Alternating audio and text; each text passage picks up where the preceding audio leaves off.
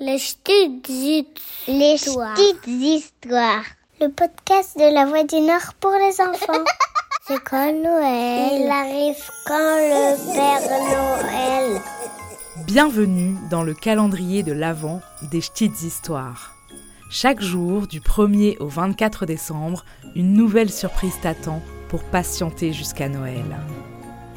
Je m'appelle Elodie et aujourd'hui, je vais te raconter l'histoire de la petite Samia, de Rudolphe le renne et de Pop, une lutine en chef qui a sauvé Noël. Un conte imaginé par le journaliste de La Voix du Nord, Laurent Breil. Il était une fois Pop, une petite lutine pas plus haute que trois pommes. Avec son bonnet rouge, sa robe verte et ses chaussettes à rayures, elle travaille auprès du Père Noël depuis une dizaine d'années.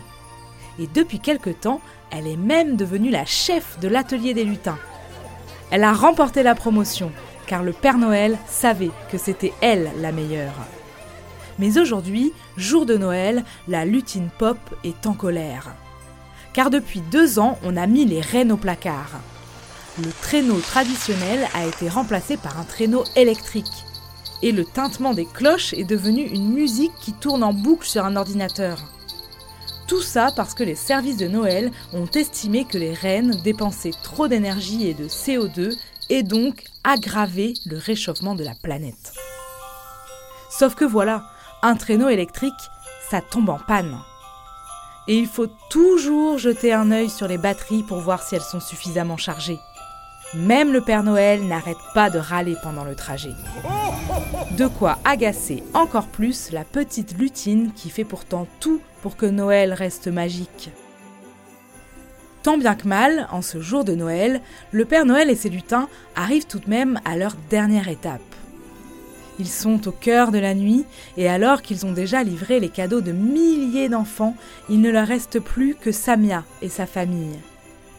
La petite fille de 7 ans leur a écrit une si belle lettre que le Père Noël en a même eu les larmes aux yeux. Elle y raconte le long voyage qu'elle a dû faire avec ses parents et son petit frère pour traverser les continents. Car dans son pays, c'est la misère et la guerre, et elle a dû tout quitter pour rester en vie. Alors, dans sa lettre, Samia ne demande pas grand-chose. Simplement des papiers pour pouvoir s'intégrer dans son nouveau pays. Et puis, une petite place au soleil, a-t-elle écrit de sa petite écriture enfantine. Le Père Noël a été touché en plein cœur. Juché sur les épaules de son patron depuis les nuages, Pop peut désormais apercevoir le lieu où vit la petite fille un maigre campement installé dans les dunes, tout juste éclairé par un feu de camp autour duquel Samia tente de se réchauffer avec sa famille. Mais c'est à ce moment-là que le traîneau commença à faire des siennes.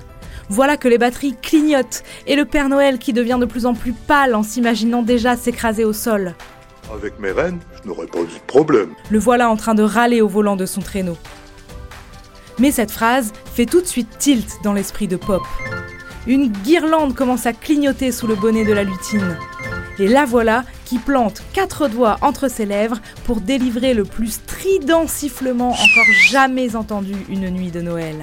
Deux secondes plus tard, voilà le bon vieux Rudolphe, reine depuis la nuit des temps, devant le traîneau, prêt à sauver le Père Noël, la petite Pop et surtout les cadeaux de la jeune Samia. Rudolphe invite Pop et le patron à grimper sur son dos pour terminer la livraison de cadeaux. Et la famille de Samia a donc pu profiter de Noël comme toutes les autres familles. Et cette année, promis, le Père Noël et la lutine ont donc repris les rênes et laissé le modèle électrique au placard. Tu peux écouter les petites histoires sur le site internet de La Voix du Nord ou sur ta plateforme d'écoute préférée.